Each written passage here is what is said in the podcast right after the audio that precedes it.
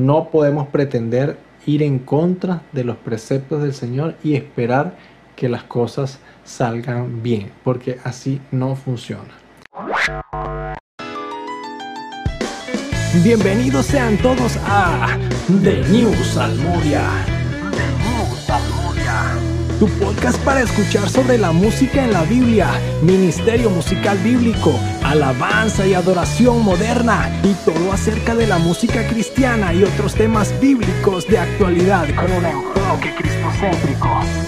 The New Salmodia, música y Biblia con Jefferson Muscarneri, un podcast del Ministerio Musical a la Diestra. Bienvenidos sean todos a un nuevo episodio de su podcast The New Salmodia, como siempre su servidor y amigo Jefferson Muscarneri, muy contento de estar compartiendo la palabra de Dios con ustedes. La historia de la música en la Biblia es el tema de, nuestro, de nuestra primera temporada aquí en The New Salmodia. Y en el capítulo anterior nosotros veíamos cómo David irrumpía en el escenario bíblico precisamente a través de la música.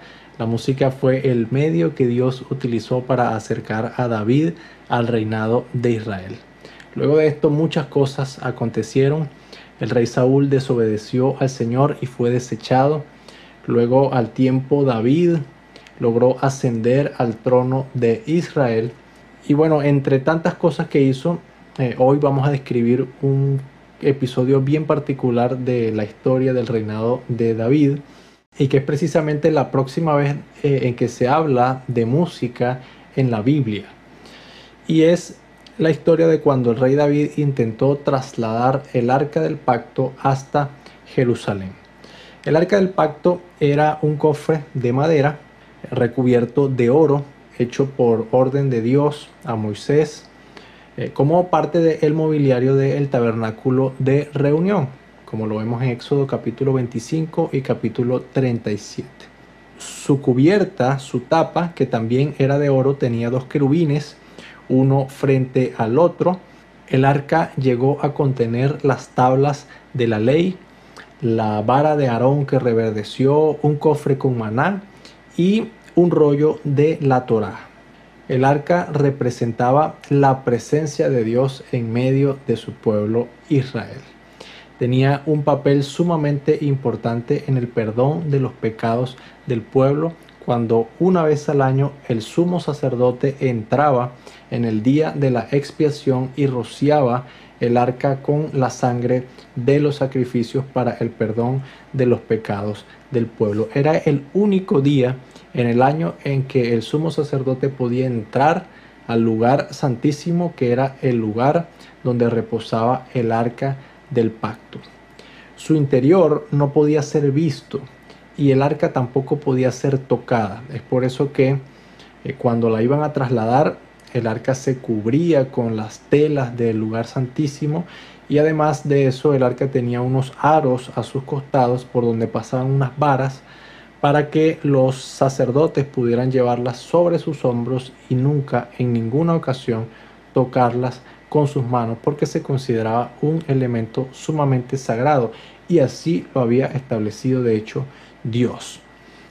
En los días del sumo sacerdote Elí, el arca fue capturada por los filisteos y fue llevada hasta su territorio durante siete meses. Durante los siete meses que el arca estuvo en el territorio filisteo, Dios castigó a esta nación con plagas de tumores y de ratones y otras enfermedades. Muchísima gente murió a causa de esto y los filisteos decidieron que no podían mantener el arca del pacto en su territorio y decidieron devolverla la montaron en un carro que era conducido por unas vacas, metieron dentro del arca una ofrenda de paz para con Israel y dejaron que las vacas guiaran el arca y estas vacas llegaron hasta Bet Semes, que era una ciudad israelita, donde Dios mató a 50 mil hombres del pueblo de Israel por haber mirado dentro del arca. Luego el arca terminó en Kiriat Jearim, en casa de Abinadab, bajo el cuidado de su hijo Eleazar, donde permaneció durante 20 años.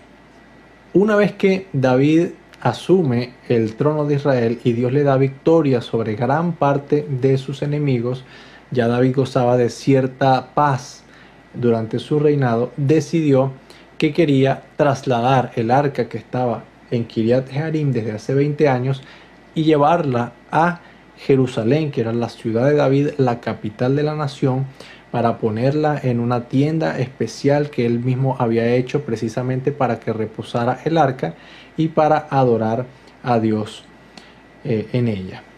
David convocó a los capitanes de millares, es decir, a los jefes de Israel, y les preguntó, les propuso eh, realizar este traslado y ellos respondieron afirmativamente, todos estuvieron de acuerdo. El arca entonces fue colocada en un carro nuevo que era conducido por dos de los hijos de Abinadab, que era el dueño de la casa donde el arca permaneció durante 20 años. David y todo Israel, dice la Biblia en Primera de Crónicas capítulo 13 versículo 8, se regocijaban delante de Dios con todas sus fuerzas, con cánticos, arpas, salterios, tamboriles, címbalos y trompetas.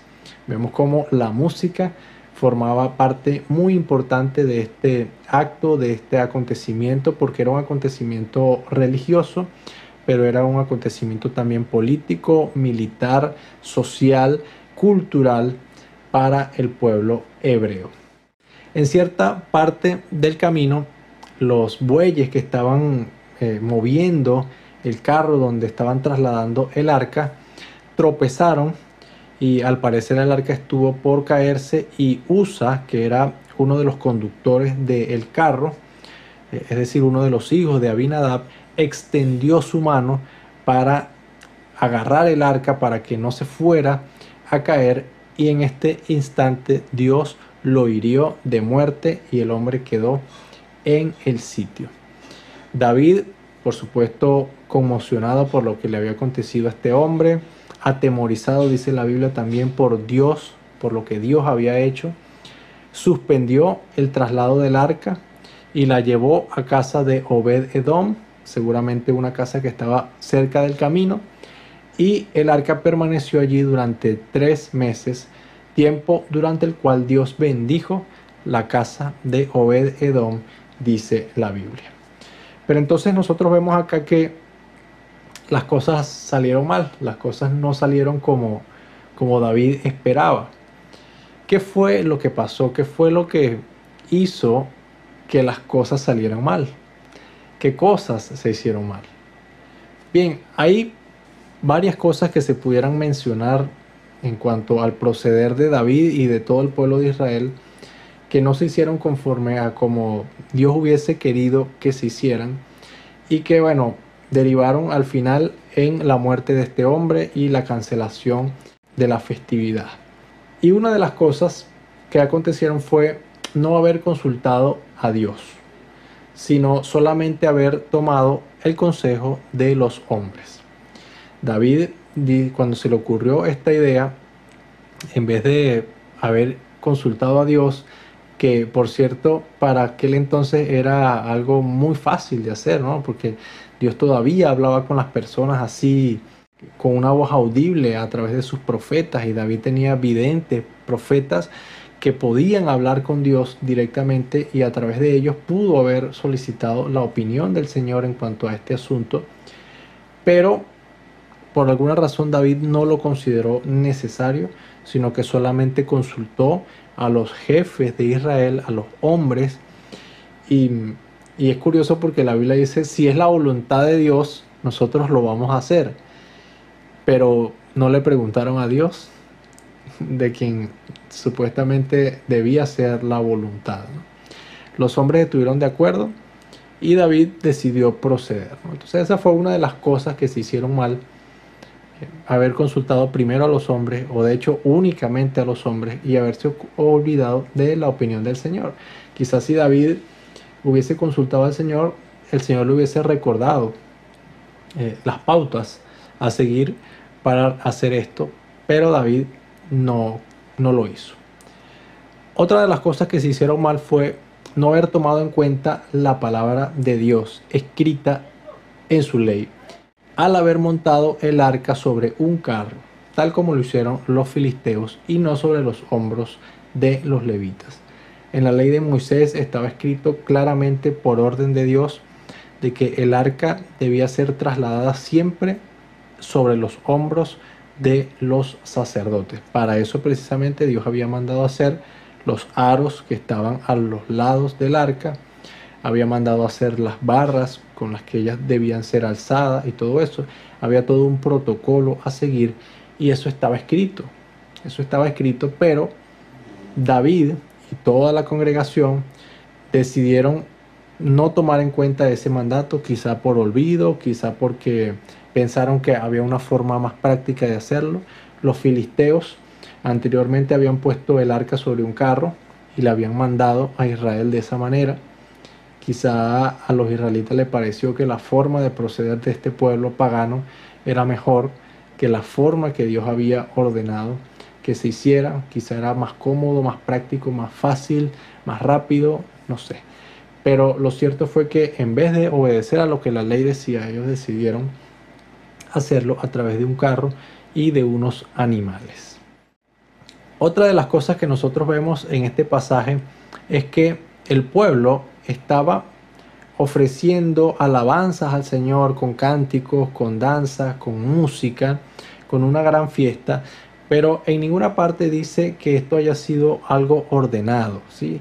Al parecer según el texto lo muestra, fue algo más bien espontáneo, algo que surgió del corazón del pueblo, algo que se dio así por una cuestión de celebración y se restó la parte solemne, la parte ritual, la parte eh, de la ordenanza, del orden, de la liturgia, de algo tan importante como era el traslado de un eh, elemento tan sagrado como el arca del pacto. Y eso lo vemos por el contraste que veremos en el próximo episodio cuando veamos ya el traslado definitivo, porque esto fue apenas un intento de traslado que terminó eh, de forma fallida. Pero luego en el traslado final nosotros vemos cómo David da ciertas instrucciones para que estas cosas, incluso la alabanza, se hiciera de forma más ordenada. Entonces eso nos hace pensar que la primera vez fue algo más espontáneo y no fue algo organizado. Es algo también que se pudiera señalar como negativo. Y por último, y más importante, que fue, vamos a decir, el detonante que ya eh, hizo que Dios eh, interrumpiera lo que ellos estaban haciendo, fue haber menospreciado la santidad de Dios. La temeridad de Usa, de este hombre, hijo de Abinadab, estaba conduciendo el carro de haber alargado su mano para tocar el arca, aunque fuera por muy buenas intenciones de que el arca no se fuera a caer, era un desafío directo a una orden que había establecido Dios también en su ley, eh, que decía que ninguna persona podía tocar con sus manos el arca del pacto, ni siquiera el sumo sacerdote, ni siquiera los sacerdotes que encargados de trasladarla, ninguna persona podía tocar el arca, mucho menos una persona de quien no estamos ni siquiera seguros que fuera sacerdote, sino que simplemente era la persona que conducía el carro. Eh, ¿Qué pudo haber motivado a USA a hacer esto? Yo me pongo a pensar, esta, este arca estuvo puesta en su casa durante 20 años. No sabemos la edad que tenía USA cuando murió, no sabemos la edad que tenía cuando el arca llegó a su casa. Posiblemente Usa era un niño cuando el arca llegó a su casa. Y es, el arca estuvo en su casa por 20 años, tiempo durante el cual él se pudo haber acostumbrado de alguna forma a, a lo cotidiano que era vivir con ese objeto en su casa. Y de alguna forma él perdió el respeto, perdió eh, el sentido de santidad de lo que representaba y de lo que Dios había dicho que representaba, porque el arca del pacto no representaba la presencia de Dios porque así lo había decidido el pueblo, sino porque así lo había decidido Dios y Él lo había establecido y lo había ordenado de esa manera. Entonces quizá la costumbre, eh, la familiaridad de, vivir con ese objeto allí, que no se sabe ni siquiera qué tanto cuidado le pudieron haber dado ellos. La Biblia es muy clara cuando dice que el, el arca estuvo en casa de Obed Edom, que fue la siguiente persona donde David decidió dejar el arca, durante tres meses solamente. Y durante tres meses Dios bendijo en gran manera la casa de Obed Edom. Mientras que el arca estuvo en casa de Abinadab durante 20 años y la Biblia no menciona de que su casa haya sido bendecida por causa del arca del pacto. Entonces posiblemente tampoco fue un cuidado eh, muy reverente el que en esta casa se le dio a este objeto y Usa pues estaba acostumbrado a proceder de esta manera, solo que ahora lo hizo en público, lo hizo en medio de una celebración, lo hizo este, delante del rey. Y yo creo que Dios simplemente dijo, bueno, hasta aquí, eh, yo permito que traten las cosas que yo he santificado como ustedes quieran. Y entonces intervino y, eh, bueno, Usa, vamos a decir, pagó los platos rotos por ser el más temerario de alargar su mano para tocar el arca. Ahora, ¿qué podemos nosotros aprender de este lamentable episodio? Primero, bueno, quizá algunos piensan que hay mucho legalismo en, este episodio, ¿no? O sea, como que las cosas que, que mencionamos son puras cuestiones de la ley, puras cuestiones que pudieran para alguien considerarse como superficiales, ¿no? Y que eh, no, nos estamos enfocando en el corazón de la gente, en las intenciones de la gente, porque aquí todo el mundo tenía muy buenas intenciones. David tenía muy buenas intenciones, los capitanes tenían buenas intenciones, el pueblo tenía buenas intenciones y USA también tenía muy buenas intenciones. Entonces, ¿será que Dios no estaba viendo el corazón de estas personas y se fijó solamente en cuestiones legalistas, en cuestiones de la ley, rituales? Nosotros estamos muy acostumbrados a usar ese argumento de que Dios conoce mi corazón para decir, bueno, yo voy a hacer esto que quizá no, no está muy acorde con, con lo que la Biblia enseña, pero Dios conoce mi corazón y Dios sabe que yo lo estoy haciendo por, por una buena causa y con buenas intenciones. Y no funciona así. No funciona así, porque cuando nosotros deliberadamente eh, vamos en contra de lo que la palabra de Dios nos pide que hagamos, entonces en realidad no, no hay muchas cosas buenas que estén saliendo de nuestro corazón. Aparentemente tenemos buenas intenciones, pero Dios que ve el corazón sabe que no es así. Y precisamente porque Dios ve el corazón, entonces pasó lo que pasó. Entonces cuando nosotros decimos Dios ve el corazón, deberíamos no tanto verlo desde el punto de vista de nosotros, y de justificarnos a nosotros mismos que Dios sabe que yo soy bueno, Dios sabe que yo quiero hacer las cosas bien, sino más bien verlo desde el punto de vista de Él, que Él me conoce a mí, Él, conoce lo más íntimo de mi ser, Él conoce todas esas maldades que están guardadas allí y que yo todavía no he decidido eh, limpiar o, dejar que Dios limpie en mi corazón. Entonces yo creo que esa es una de las cosas que podemos eh, aprender a no ver la palabra de Dios como algo secundario, sino verlo como algo importante y que cuando nosotros queremos realmente obedecer la palabra de Dios, Dios está viendo realmente un corazón limpio y un corazón humillado delante de Él. Hablar con Dios antes de hacer algo importante creo que es algo sumamente clave en nuestra vida cristiana. Poner nuestros planes delante de sus ojos, pedirle dirección, que nos muestre si quizá hay una mejor forma de hacer las cosas. Decirle, Señor, mira, yo quiero hacer esto, estos son mis planes, pero si tú crees que hay una mejor forma de hacerlo, te pido que por favor me lo muestres y yo con todo gusto voy a dejar mis planes de lado y voy a hacerlo a tu manera. No lo quiero hacer a mi manera, lo quiero hacer a tu manera. Mostrarle que somos humildes delante de Él para reconocer que sus pensamientos son mucho más altos que nuestros pensamientos. ¿sí? Consultar al Señor. Los planes de Él siempre van a ser mejores que los planes de nosotros. Siempre, en toda ocasión. No está mal que nosotros hagamos planes. No está mal que nosotros digamos yo quiero hacer esto, esto, esto y lo quiero hacer así, así, así. Pero no quedarnos allí, sino mostrarle eso al Señor, ponerlo delante de él y decirle, mira, esto es lo que yo quiero. ¿Cómo lo harías tú? ¿Cómo lo mejorarías tú? ¿Qué cosas habría que quitar? ¿Qué cosas habría que acomodar?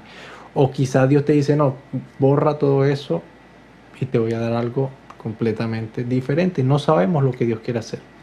No sabemos lo que Dios quiere hacer, pero tenemos que hablar con Él, tenemos que consultarle. Quizá Dios nos dice, play, lo que planificaste está perfecto, hazlo. Pero a Dios le gusta que nosotros manifestemos esa dependencia, que nosotros manifestemos ese deseo de agradarle y de reconocer que Él es el primero en nuestras vidas. Que todo lo que hagas esté en obediencia a la palabra de Dios. No podemos pretender ir en contra de los preceptos del Señor y esperar que las cosas salgan bien, porque así no funciona. Dios no se contradice a sí mismo y si Dios ya pidió que las cosas se hagan de determinada forma, si hay un mandato en la Biblia que es claro para tu vida, tú no puedes ir en contra de ese mandato y esperar que las cosas vayan a salir bien, porque Dios no cambia. Dios no cambia y si Dios dijo una cosa una vez, eso permanece para siempre, como dice la palabra, la tierra pasará, pero mis palabras no pasarán, dice el Señor. Si la Biblia dice algo, no le busques la quinta pata al gato. Obedece, obedece lo que dice la palabra del Señor y las cosas van a salir bien. No hagas las cosas a la manera del mundo. ¿sí? Israel decidió montar el arca en un carro tal y como lo hicieron los filisteos. Nosotros no podemos hacer las cosas a la manera del mundo, tenemos que hacer las cosas a la manera de Dios. Hoy en día, ser políticamente correcto no necesariamente es lo correcto. Vivimos en tiempos donde realmente es duro la situación que estamos viviendo porque hay mucha presión de parte del mundo en que nosotros tenemos que pensar como ellos piensan. Nosotros tenemos que pensar como ellos están queriendo imponer que nosotros pensemos. Nosotros tenemos que aceptar sus prácticas y no podemos manifestarnos en contra de eso porque entonces somos calificados con ciertas etiquetas. Eso lo estamos viviendo nosotros hoy en nuestra cultura. Y nosotros no podemos permitir que eso sea así. Nosotros no podemos eh, vender nuestros principios, nosotros no podemos vender nuestros valores que son los valores de la palabra de Dios. ¿no? Tenemos que permanecer firmes en nuestros principios, en nuestros valores cristianos, en los valores bíblicos. No importa la presión del mundo, no importa los calificativos que nos pongan, eso es secundario o no tiene ningún valor delante del Señor delante del Señor, importa que nosotros seamos obedientes a su palabra. Sé ordenado, traza metas, planifica, ejecuta, evalúa y corrige. No hagas las cosas a modo de reacción si no es necesario hacerlo así. No seas como algunos que dicen, bueno, como vaya viniendo, vamos viendo, vamos resolviendo conforme venga la situación. No, planifica, sé ordenado, ordena tu ministerio, ordena tu trabajo, ordena tus planes, ordena tus metas, todo. Haz las cosas ordenadamente y no de forma así espontánea o desorganizada. La espontaneidad puede ser muy buena en ciertas ocasiones, pero si eso es una cultura de vida para nosotros, nunca vamos a llegar a ninguna parte porque no tenemos metas claras, porque no tenemos un accionar claro en nuestra vida. Y por último, y lo más importante, que fue lo, el error más grande que tuvo USA, teme a Dios y no menosprecies su santidad. No te acostumbres a vivir de una manera que deshonra a Dios solo porque ves que no tienes consecuencias negativas en tu vida. A, veces nosotros hacemos algo mal y, y de hecho a veces lo hemos venido estando haciendo mal por un tiempo y no vemos que pase nada malo. Yo vivo, yo vivo bien así. Dios no me castiga por eso. Quizás porque no es malo, pudiéramos llegar a pensar nosotros. Pero no será más bien que Dios está teniendo misericordia de ti y a pesar de que estás haciendo las cosas que no le agradan a Él, Él todavía está esperando que tú te arrepientas, te está dando tiempo, te está dando oportunidad para que tú digas, no, lo que estoy haciendo no le agrada al Señor, tengo que dejar eso y tengo que comenzar a vivir una vida que a Él le agrada. No podemos acostumbrarnos a la falta de santidad. No podemos acostumbrarnos a, a, llamar cualquier cosa a las cosas que el Señor ha santificado. Si tú eres hijo de Dios, Él te ha santificado.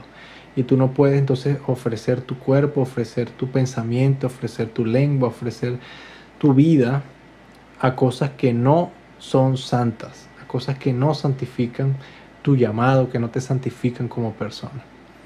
Entonces no te acostumbres a vivir así porque si tú lo haces, puede ser que pase mucho tiempo, pero llegará el momento en que Dios diga, no, ya, hasta aquí soporto tu falta de respeto hacia mí, hasta aquí soporto que vayas en mi contra, y entonces ahí es donde viene el juicio. Dios es misericordioso, Dios es un Dios de misericordia y de amor, pero para todo hay tiempo, dice Dios. Entonces llega un punto donde la misericordia se acaba y empieza el juicio. Es así Dios. Hay gente que no le gusta ese Dios. Hay gente que solo le gusta el Dios misericordioso, el Dios de amor. Pero Dios también es un Dios que juzga la maldad porque es un Dios santo. Y que nos ha pedido, sean santos como yo soy santo. Entonces teme a Dios, no seas un temerario como, como usa, que dijo, bueno, Dios dijo que no tocáramos esto, pero si se va a caer es mejor agarrarla para que no se caiga. No, las cosas no funcionan así. Si Dios dijo que se haga de una forma, de esa forma hay que hacerlo. Bien, muchas gracias por haber llegado hasta el final de este episodio. Te pido que si gustas dejes en los comentarios alguna forma práctica en la que crees que puedes aplicar estas recomendaciones que hemos mencionado el día de hoy en tu vida diaria, en tu ministerio musical, en tu trabajo, en tu escuela o lo que sea. Que el Señor te bendiga y que sigas creciendo en su gracia. Nos vemos.